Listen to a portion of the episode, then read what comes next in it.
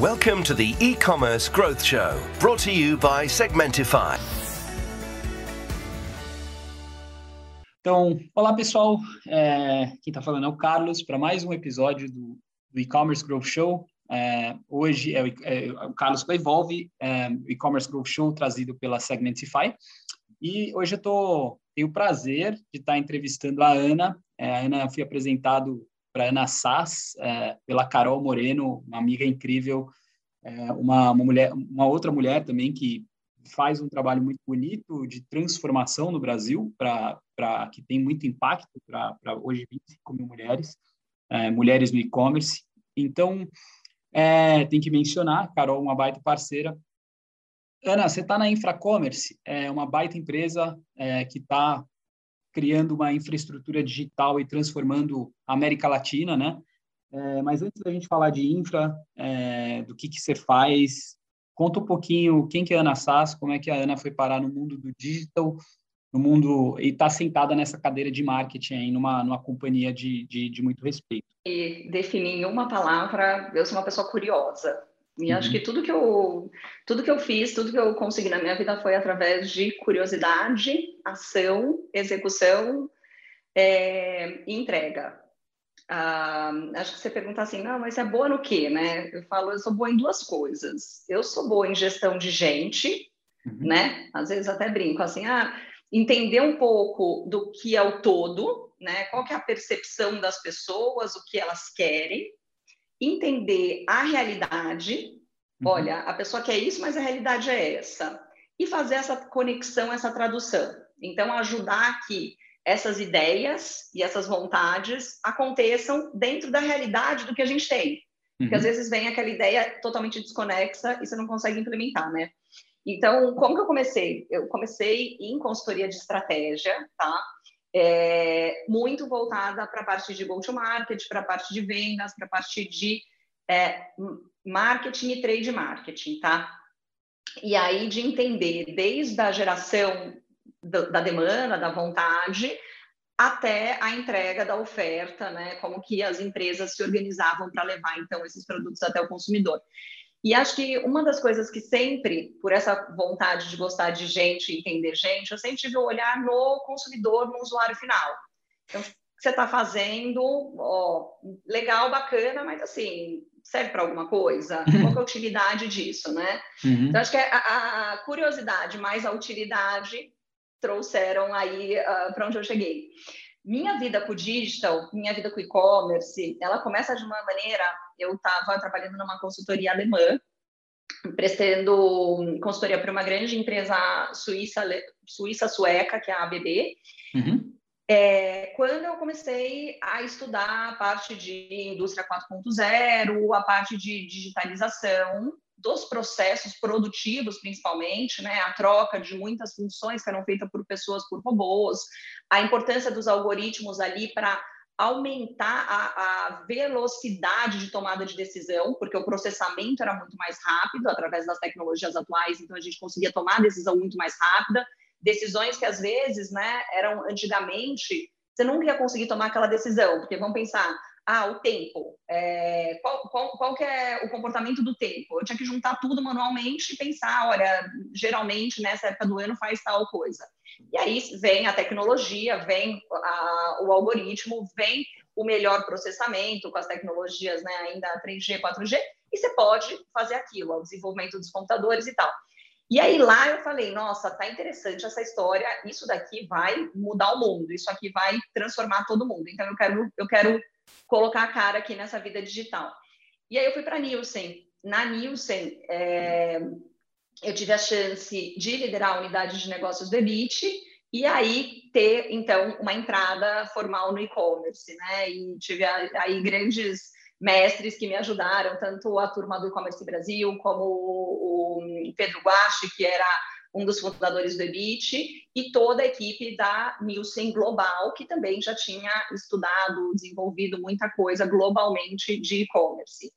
E, e, a chance de estar em contato com os grandes varejistas brasileiros, marketplaces, uh, na época, né, que conseguiram fazer toda essa, essa abertura aí para para a gente entender cada vez mais e estruturar também um pouco de quem é esse e-commerce no Brasil, como funcionava esse e-commerce no Brasil, da onde que se seguia.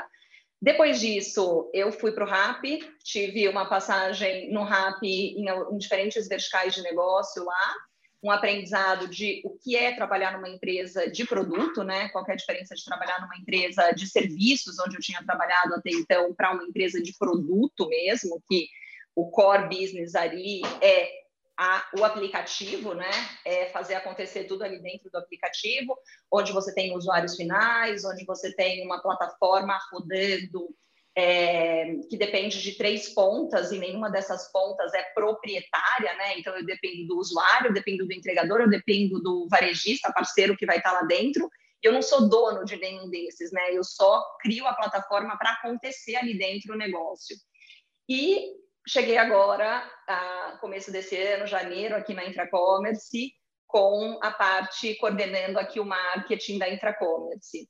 A Infracommerce aí que é um grande ecossistema de para fazer acontecer comércio digital e a, com a missão, a Infracommerce abriu capital há um ano, com a missão aí de ajudar, explicar, é, educar o mercado sobre o que a gente oferece, como a gente oferece numa nova etapa da empresa, que é a, a, etapa de vender produtos de forma modular. Muito legal. É, primeiro, que carreira bonita que você construiu. Eu, eu acho super legal que você me, o que você, que você falou de ser curioso. Eu acho que o papel do, você é uma, uma tradutora, é o que eu, em uma palavra a Ana é uma tradutora, né? Até assim, o curioso, porque eu acho que tudo que eu consegui eh, na minha vida de mudança de trabalho, de mudança de área, uhum. foi sempre porque eu fiz uma pergunta que no começo talvez tenha sido até indesejada, sabe? tipo, eu escutei que vocês estão, que a Nielsen está comprando o Ebit. É uhum. Verdade? Uhum. Aí, é... onde você escutou isso? Não, eu estava dando um Google numa coisa que eu achei essa notícia. Uhum. A gente está fazendo isso? Uhum. Ah, já que você viu, tal, não sei o quê, vem para cá, vem fazer o projeto com a gente, vem não sei o quê, e tipo, eu acho que isso, assim, rola o tempo inteiro.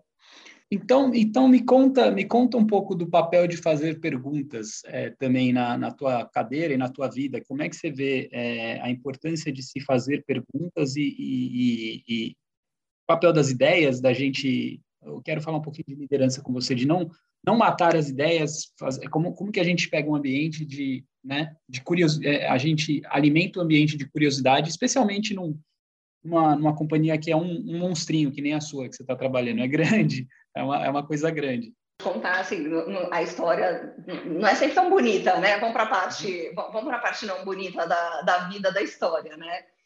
É, como uma boa adolescente, eu já fazia perguntas, mas assim, né? Aquela pergunta de adolescente meio metida, vai, meio, ah, não sei, né?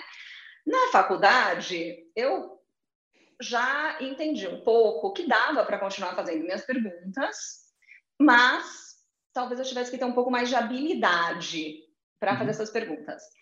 Mas eu acho que foi quando eu caí no mercado de trabalho que eu tive o, o grande choque de realidade, que assim, aquelas, o jeito que eu perguntava não era o melhor jeito, né? De uhum. tipo de, de talvez ser um pouco retrucando, né? Tipo uhum né, quando você tá. Quanto mais jovem, mais certeza que você conhece tudo do mundo, né? E aí você uhum. vai ficando mais velho, vai falando, não sei tudo, então deixa eu tentar reformular minha pergunta. E eu estava num momento, é, já faz bastante tempo, mas eu estava num momento que eu gostava, falei, olha, eu quero entender mais de gente, eu quero entender mais de pessoas, eu quero entender porque eu estou vendo que o que faz uma diferença no dia a dia é saber lidar e conduzir pessoas. Uhum. Né? Não, é, não são os skills técnicos. Uhum. E lidar, conduzir, motivar a gente, você não faz do jeito que você recebe, você faz do jeito que a pessoa precisa.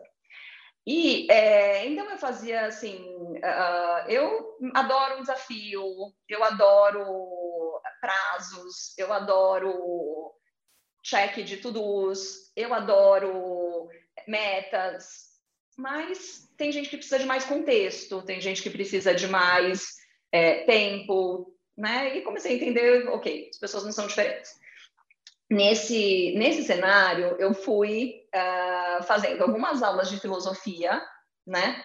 Para entender como que, como que as pessoas pensam, misturado com uhum. terapia, mas acho que além da terapia, com algumas leituras. E aí uma, uma das leituras assim que, que casou muito com a, com a filosofia, com as aulas de filosofia, era a comunicação não violenta. Hum. E a comunicação, e dentro disso tinha uma coisa que falava assim, qual que é o maior erro que a gente faz ao ouvir, né? Qual que é a arte de ouvir? É, os erros que a gente faz quando a gente escuta é, primeira coisa, você mal terminou de falar, já te respondi. Ou seja, eu estou ouvindo, pensando na resposta, não estou ouvindo o que você está falando. Dois, eu te diminuo. E você, obviamente, percebe, mas eu nem percebo. Tipo, nossa, porque eu tô com um problema, tá lá, você não sabe, ano passado, nossa, eu tive muito maior esse problema. O outro, eu conto, assim, a história de alguém, né? Tipo, nossa, mas a tal pessoa também teve, tipo, ok, tal. E e aí é, chegava-se à conclusão que assim o que é ouve, o que é um bom cara que ouve é a pessoa que sabe fazer perguntas. Uhum. Então no fim da no fim do dia, se você quer ouvir bem, em vez de você ficar pensando enquanto a pessoa está te falando que tipo de comparação eu vou fazer, que tipo de resposta eu vou dar, como que eu vou me livrar desse assunto, como que eu vou passar para a próxima página, é que perguntas que eu vou fazer para essa pessoa. E eu, eu levei a sério isso, né? E junto com isso, na parte da filosofia ali, eu, é, tinha bastante que antigamente assim as teses elas eram defendidas através de um de um debate sem fim, né? E tipo, e, e aí como que se articulava para se ter mais tempo? Uma hora alguém cansava e falava, ok, acabou o debate, você ganhou.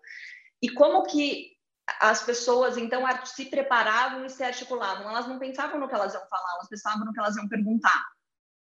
Tipo, e isso, e aí isso acho que foi um divisor de águas na minha vida. Eu vou para uma sala, eu vou para um lugar, eu vou para um momento, a gente trabalha bastante com mídia aqui, então eu vou com um momento para um jornalista é, que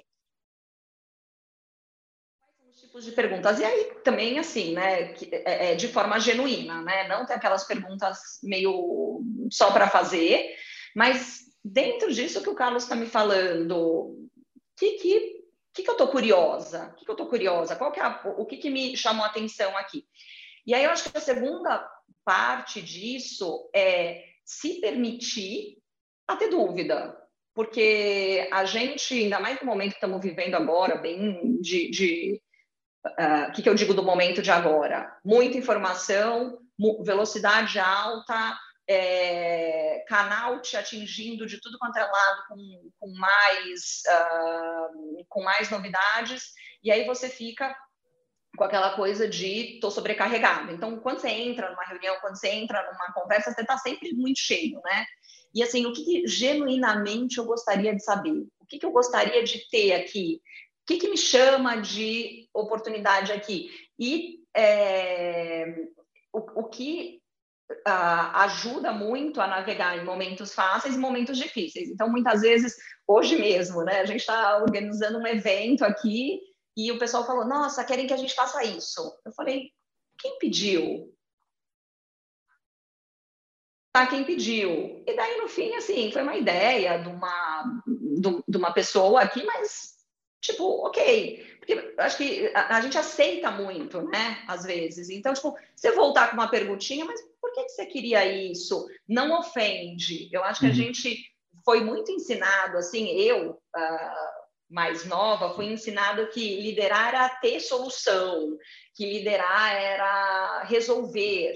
E hoje eu acho que liderar é ouvir, é fazer pergunta, é entender o momento, é ajudar as pessoas a atravessarem é, e entender que não é todo mundo que é bom todo dia. Então, como que você vai ajudar as pessoas a estarem mais no mood bom e como você ajudar as pessoas a entender se elas estão no lugar certo, que eu acho que isso é um outro, um outro aspecto que fazendo as perguntas você vai navegando e atravessando. Eu acho que é perfeito o que você está falando e aliás, é, no mundo que vivemos hoje, o cara que tem muita resposta ele está mentindo, é, como, eu acho. Não, que é maluco, é um negócio tão louco né? Amanhã já tem 300 startups. Hoje eu vi um dado assim, acho que é, é um, um, influenciador de fintech, o cara falou, ó, aqui já estão mais 300 startups que receberam aporte de 390 milhões de dólares. É, então, né, 300 fintechs que estão saindo do forno e tem uma crise, e tem um monte de, enfim, tem um monte de coisa acontecendo no mundo que é muito maluco. Então, quando a pessoa chega com muita certeza, eu, eu também eu acho que eu, eu fico um pouco é, com a orelha um pouco em pé, assim, né? Não dá para ter certeza nenhuma hoje. Ah, sem ter certeza de tudo. Você melhora o seu processo de tomada de decisão e não necessariamente como você acerta, né? Acho uhum. que essa, essa é a dor, assim. E é, é a dor do momento. Concordo. É, eu tenho até falando isso de falando é, essa parte, né, de saber tudo, tal. Junto a isso é, é o que você vê, né? Tipo, hoje, qual qual reunião é difícil? Qual momento de trabalho é difícil? É quando você está com uma pessoa que sabe ouvir com gente que sabe falar, são as melhores e mais gostosas reuniões. Eu sei que a pessoa fala, fala, fala, fala, fala, conclui e vai embora. Eu falo, nem sair com tarefa daqui.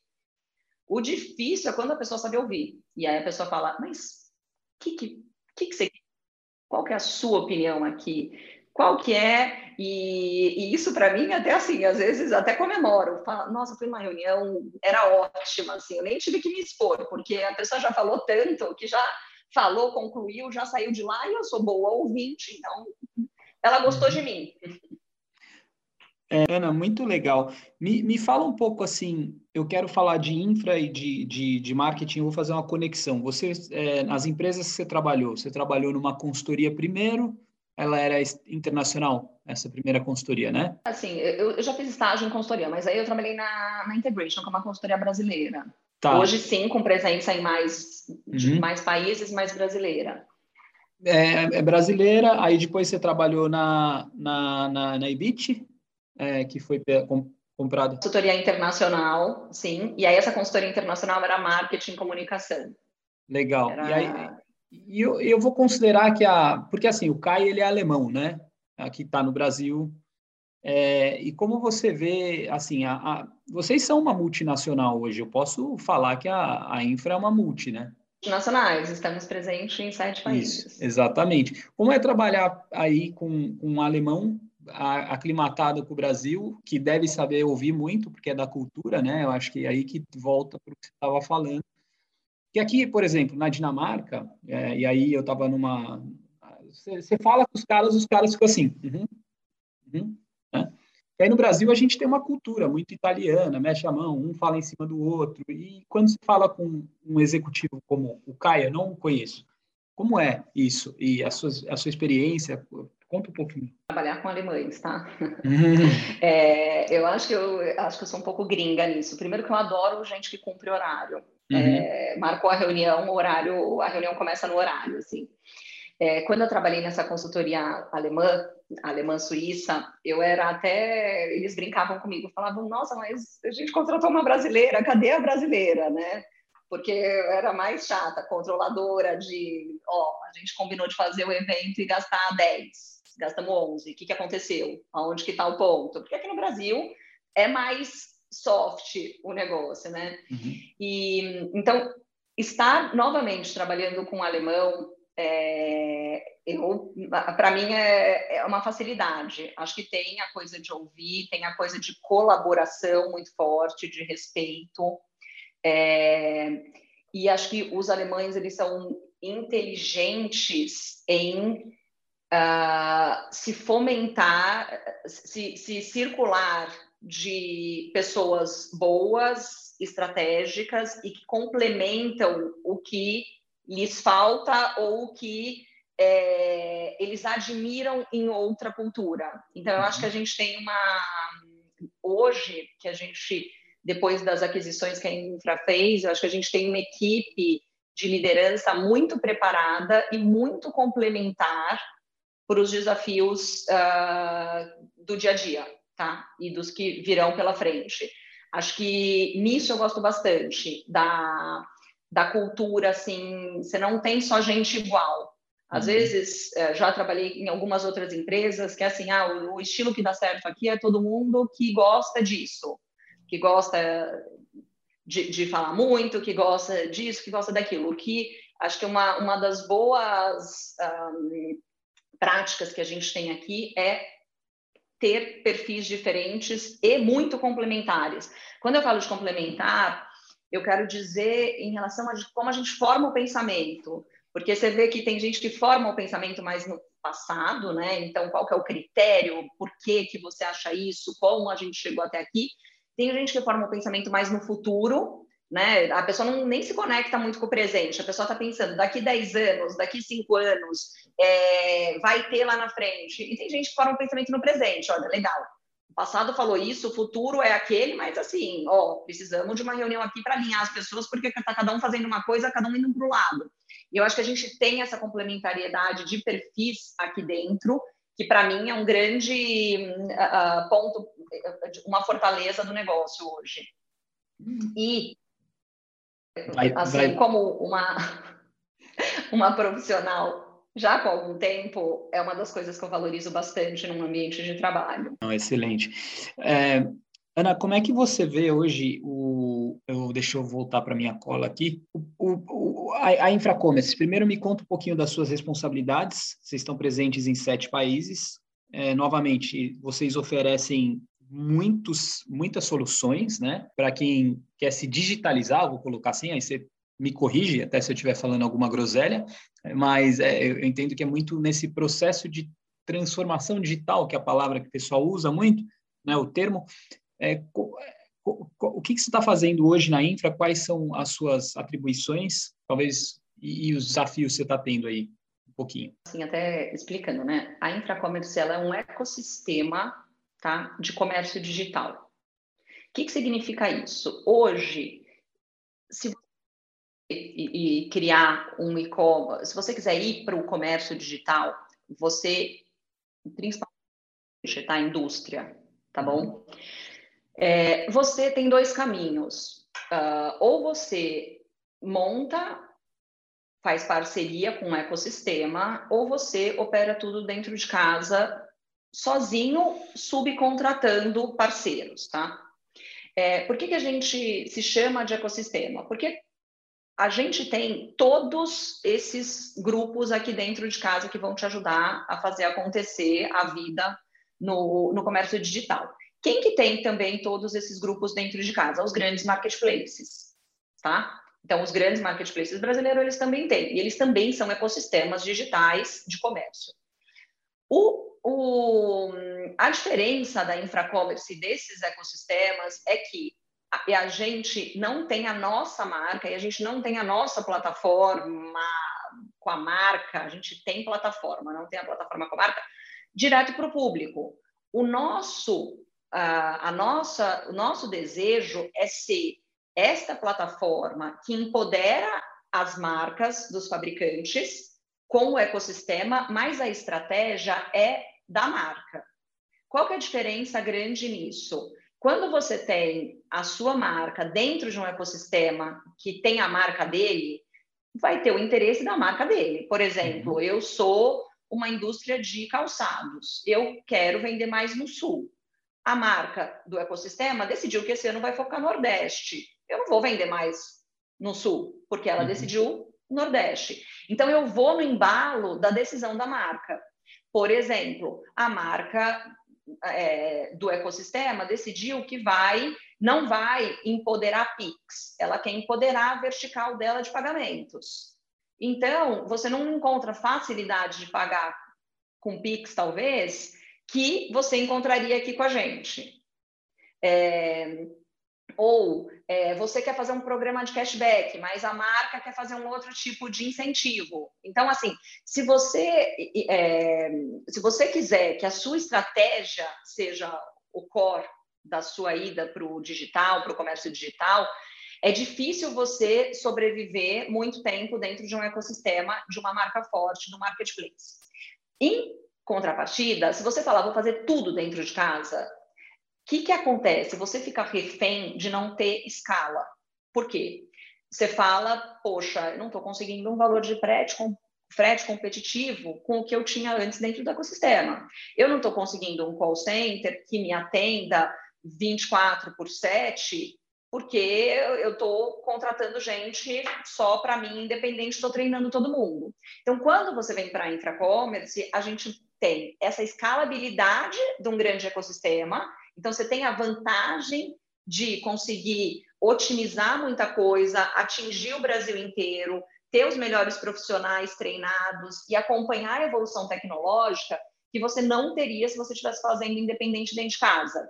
Por exemplo, estava falando de Pix, né? Quando o Pix foi lançado, muita gente que fazia dentro de casa demorou para conseguir colocar o Pix online. Uhum. Por quê? Porque tecnologia dentro de casa tinha tantos projetos que teve que abrir caminho para fazer mais esse. Uhum. Aqui, o nosso negócio é fazer isso, é fazer a tecnologia, é ter os melhores profissionais. Então, é mais fácil da gente liberar e fazer. Bom, no B2C, quando a, quando a indústria quer ir direto ao consumidor final, quanto no B2B, quando também quer é, fazer digitalizar o processo de vendas de go-to-market através de distribuidor e tudo mais. E aí tem muitos caminhos, por exemplo, assim, o que a gente tem visto é que a indústria ela está hoje repensando aquele cara que ela não atende mais diretamente. Então vamos lá, no passado ela atendia uma pequena é, um pequeno bar diretamente, daí entrou o distribuidor, mas também o distribuidor falou, poxa, não está compensando ir até lá, e esse pequeno bar começou a comprar no atacarejo, tá? Então ele pegava o carro dele, saía, ia lá e comprava. Só que a gente sabe que os atacarejos estão aumentando os preços, né? E uhum. muitas vezes você, usuário final, também compra. Então a indústria agora está vendo que se ela se juntar a esses distribuidores e fizer um caminho mais digital a esse bar, ela o bar, ela consegue dar um melhor benefício para o bar de, de preço, né? E ela consegue é, fazer aquela rota que ela talvez tinha parado de fazer porque tinha sido muito custosa, agora de uma forma digital. Então, o que a gente vê também é que a gente não tem um ganho só das indústrias envolvidas, mas de toda a economia, porque o dono do bar, ele, ele consegue um valor melhor, porque agora o caminho está sendo digital. Bom, então, assim, a Infracommerce é ecossistema para comércio digital, seja B2B, B2C. E aí sim, são muitas soluções aqui dentro. É, a gente tem, a, a, que a gente vai chamar de flagship store, o que a gente quer montar essa loja, né? É, online, fazer toda a gestão do pedido dessa loja. A gente pode montar omnichannel também isso, então ela pega da loja física, pega da loja online, faz toda a distribuição do estoque. A gente tem o que a gente chama de marketplace in e marketplace out, ou seja, quando você pode se tornar um marketplace e vender outras coisas dentro, quando você quer se plugar a outros marketplaces, então é, também a gente faz esse trabalho de plugar essas marcas dentro dos marketplaces, né, de fazer toda essa administração. É, e a gente, a grande novidade da virada da infracommerce depois de abertura de capital foi oferecer soluções é, modulares. Então, o que a gente hoje chama de são os produtos dentro das verticais de negócio. Então, hoje a gente tem a InfraShop, onde tem as soluções de tecnologia para montar loja e gestão de estoque é, virtual. Uh, a gente tem a Infradeira, com a parte de dados, analíticos, algoritmos, a InfraPay, com a parte de pagamentos, antifraude, é, até crédito a gente faz na InfraPay, porque esse processo que eu te falei do B2B, um dos pontos é crédito, né? Então a gente tem uma base grande de pequenos varejistas e a gente consegue girar, é, usar a inteligência para gerar um programa de crédito. E uh, Infralog, com a parte de entrega, seja abastecimento, CD, loja, dark stores, e a uhum. parte de digital, que é CRM e ativação, com plano de construção de aquisição e ativação de clientes. É, realmente é um, é um ecossistema é, completo, né? E eu acho que dentro disso que você falou, o, o que é legal aqui que você explique, eu vejo duas coisas assim muito importantes no seu trabalho. O trabalho de talvez evangelizar e educar, porque assim, a infra tem tem muitos clientes. Até onde eu tinha visto a última vez, acho que eram 510 e deve estar crescendo, né? Aumentando muito, está escalando. É, mas assim, cara, 500 num universo de milhares, não é nada, ainda tem um potencial gigante, mas potencial gigante, né? E, e, e os, eu, eu, vejo muito esse trabalho de educação como uma, como uma coisa muito importante para você. E aí também eu queria, então vamos falar do, do papel da educação, e, é, especialmente nessa indústria 4.0, eu acredito que é um, é um, é um tema muito forte hoje, né? O, o, new wave aí no mundo é, é o, é o B2B commerce. Mas também, uh, Ana, eu queria que você falasse do papel dos eco, ecossistemas, né? Que você vem de uma outra empresa que é uma empresa de ecossistema. Ontem eu estava com o Arnaldo, a Marisa, o head lá de produtos digitais, estão criando ecossistema. Antes de ontem eu estava com o CDO da Natura Ecossistema. Então, empresas hoje que, na minha opinião, que não estão preocupadas em ter um ecossistema ao redor delas e, e, e, acho que todo mundo tem um ecossistema, mas de digitalizar esse troço, né, e de, de escolher bem os partners, é, é, o pessoal vai começar a ficar para trás. Mas eu queria te ouvir. Então, essas duas frentes. Hoje, meu maior desafio é de falar tudo isso que eu te falei, acho que em 15 minutos, em dois, tá? E depois, depois tem a versão 30 segundos. É, mas, mas, a gente vai fazer mais um, a gente vai fazer mais um.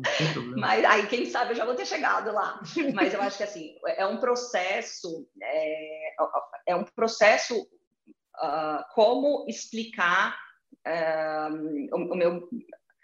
Como explicar o que, que a Infracommerce faz, né? Na uhum. página 1, assim, como a gente. E aí, uh, como uma coisa é existe a parte de branding, existe a parte da, da, da, gestão da marca e da gestão dos produtos e nomes e arquitetura e como a gente vai explorar toda essa marca no mercado, até assim, a pretensão é que a gente chega a ser uma ingredient brand, uhum. que é aquela marca, né, que você que é um ingrediente para, por exemplo, você quer montar um bom ecossistema, você vai ter que usar infracommerce ali no meio, para ter um bom ecossistema, né? Que uhum. aí vamos falar, a gente quer ser a lycra das roupas de ginástica. E, e nesse contraponto também, como que eu vendo isso, como que eu passo essa ideia, né? E através de muita execução, de muito trabalho, de muita entrega, é... e comunico com o mercado, né? E, e, me posiciono num momento que o mercado ele também está muito dividido entre startups da tecnologia e empresas tradicionais. Então, uhum. às vezes a gente fala, não, eu não sou a startup que criou um flywheel uhum. e que não está se provando. Uhum. Eu tenho coisa muito concreta aqui dentro. Eu tenho até muito mais cara de empresa tradicional em algumas coisas do que um flywheel que ainda não se provou, né? E que dá, e que dá lucro, e que dá lucro, é importante falar né? isso. Né? né? E assim, então é, é muito delicado esse, é, essa, essa apresentação. E o trabalho de construir marca, principalmente construir marca aqui no Brasil, assim, ele é um trabalho de bloquinhos a bloquinhos, né? Tem que explicar, tem que entender. E aí eu acho que a gente entra na parte de educação. E aí eu acredito que a gente só consegue, só vai conseguir é, se a gente conseguir desmistificar aí o que, que é cada coisa. E uma das outras coisas que eu acho que eu também, ah, falando lá do começo, né, o que, que eu faço bem feito é desmistificar a coisa. Pegar uhum. aquela pergunta complexa e falar, ah, entendi, é isso, isso, isso que você quer, né? Então, é, eu acho que muito do como a gente vende uma coisa complexa de uma forma muito fácil. Eu gosto muito dos exemplos para isso. Então a gente está aqui como a gente cria um bom plano de marketing que vai ter experiência, vai ter evento, é, é, vai ter uh, vivência para conseguir transmitir o que a gente faz.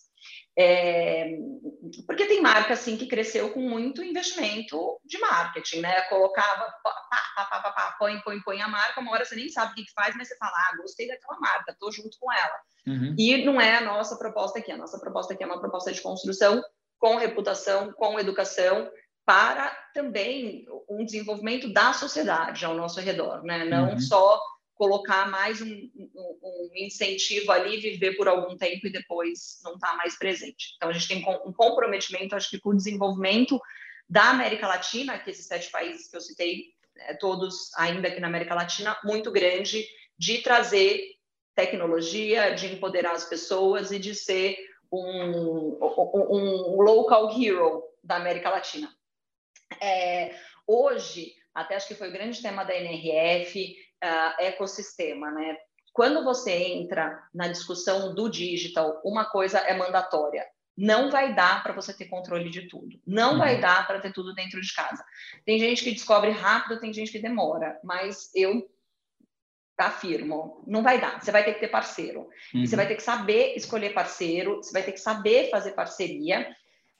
Você vai ter que usar inteligência artificial, algoritmos. Você vai ter que usar um pouco machine learning, você vai ter que usar a tecnologia a seu favor. Querer fazer também tudo do jeito que você fazia antes e que funcionava não vai resolver. E, como sempre, você tem que saber o que o seu consumidor quer. E o consumidor, o que, que aconteceu? E aí que eu vou fazer o link de volta para o ecossistema. O consumidor, na pandemia, a gente fez milagre para deixar, a gente não aqui em Infracommerce, estou falando o mundo, fez uhum. milagre para deixar o consumidor satisfeito. Uhum. Tá? O que, que significa a gente fez milagre? Cara, eu sou uma pizzaria, eu não vendia no e-commerce, não vendia no aplicativo, não vendia nem no WhatsApp. Eu preciso sobreviver. O meu consumidor, eu quero que ele também entre e esteja satisfeito. Então, eu comecei a vender pelo WhatsApp, eu comecei a vender pelo aplicativo, eu comecei a vender, eu fiz um site e eu fui, fui, fui, fui. Eu pagava o motoboy o preço que ele pedia, é, eu fiz promoção, eu fiz tal.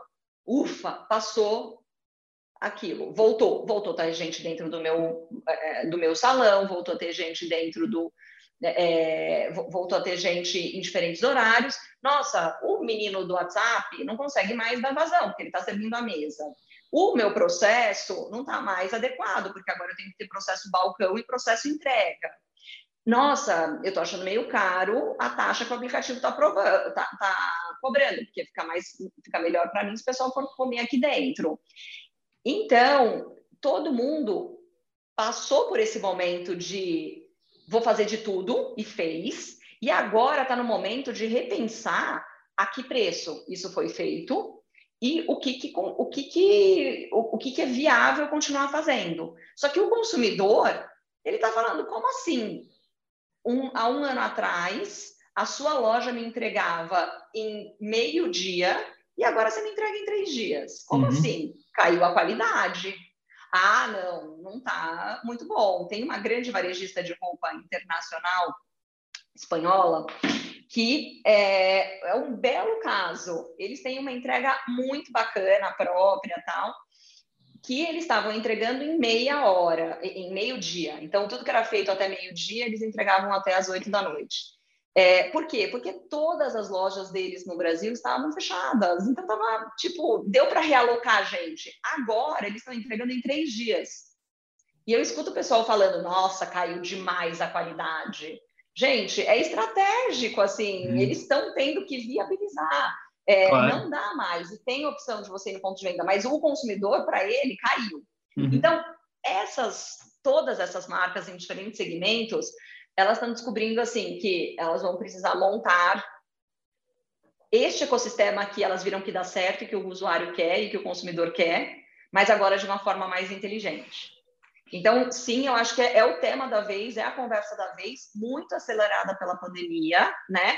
Você deu um negócio para o usuário, você deu um negócio para o consumidor que ele falou, nossa, eu quero continuar com isso, e uma hora você vai quebrar, né? A gente vê aqui muita gente hoje é, é, que, que, começou a entregar em duas horas, porque era às vezes o, o funcionário da loja que levava, era alguma coisa assim, e hoje o cara fala, ou eu vou ter que buscar uma dark store para plugar aqui no meu ecossistema, ou eu não vou conseguir mais oferecer isso. E o consumidor dele adorou isso, quer continuar comprando dessa forma.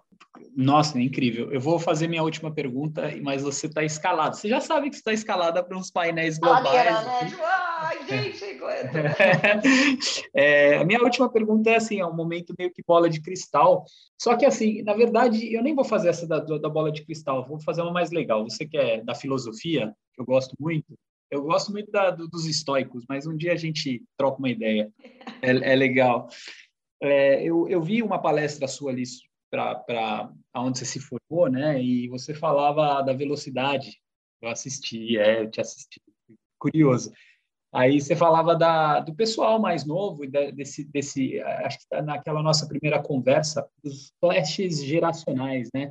Então, é, a gente tem uma, uma galera que hoje eu tô com 37, que tem uma aceleração normal, porque é, somos millennials, né? mas tem uma galera assim que está chegando no mercado que já é digital full, né? Então eu ainda tenho um caderno, né? Eu eu ainda tenho eu tenho manias, sabe? Isso, eu tenho caderno e o cérebro funciona diferente. Então só me fala um pouquinho, como minha pergunta final, vou mudar, é uma conversa incrível que eu estou tendo com você, mas como é que você vê, como como podemos colaborar melhor, né? Eu acho, é, até com os senior decision makers que estão ali com 45, 50 plus, com esse pessoal novo que é super acelerado e, e eu quero ouvir suas, as suas ideias sobre isso. Um laboratório em casa, né? Eu tenho duas meninas, uma de sete, uma de nove. Eu acho que, assim, até é, nem colocaria elas nessa turma que está entrando no mercado de trabalho, porque acho que já vão ter mudanças e a outra geração também. Mas é, eu, uma das coisas que eu me coloco sempre assim é tentar alinhar expectativas, né? Tipo, a, a, acho que, olha, eu acho que tem algumas coisas que eu vejo que, que são importantes hoje.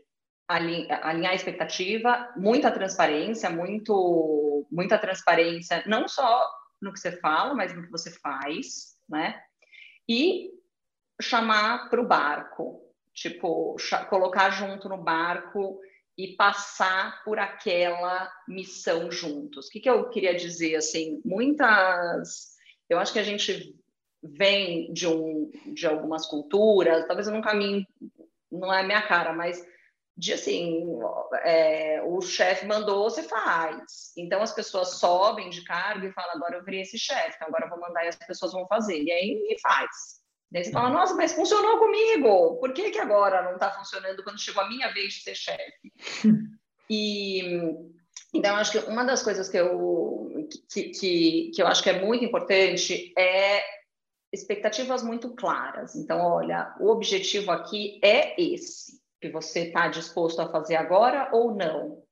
É, eu entendo que existem outras vontades, e trabalhando bastante com o pessoal de tecnologia, acho que uma das coisas que você aprende é o seguinte: todo mundo vai ter mais de um emprego. Então, tipo, uhum. é assim, dentro do tempo que você está aqui e que você está fazendo este emprego, é, essa é a expectativa para cumprir. Você vai, você está afim, é isso que você quer?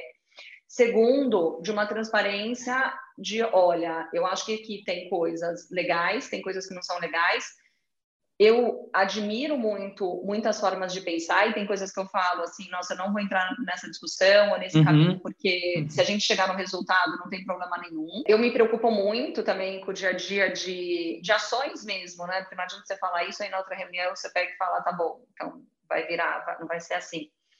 É, mas eu acho que muito também de legal, bacana. Vem aqui, acho que tem muitas empresas hoje em dia fazendo isso também. Vem aqui ser CEO por um dia, vem aqui fazer meu papel por um dia, vem aqui, me, me, me diz assim, o que que você é, o que que você quer? O que que você uh, o que que você tomaria de decisão aqui? E colocar as pessoas nesse simulado que sempre funciona e dá certo para abrir a cabeça de que, nossa, tem ainda muito mais coisas. Eu não sei qual é o jeito certo, errado, tal, mas o que eu acho que quando você abre a cabeça, a pessoa reflete e pensa diferente.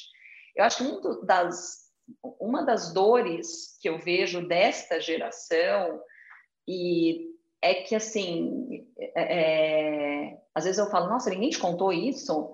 É que, assim, gente, Ima, primeiro que ele é um lugar mais solitário, né? Uhum. Quando você tá, quando você é estagiário, analista, você tem 300 amigos no trabalho. Você vai almoçar com todo mundo, você vai fazer coisa com todo mundo. Para cima, você vai ter que tomar mais decisões sozinho, mais responsabilidades sozinhos, mais momentos uh, sozinhos, assim, que tipo, você tem duas, três pessoas que vão estar tá ali te ajudando, né?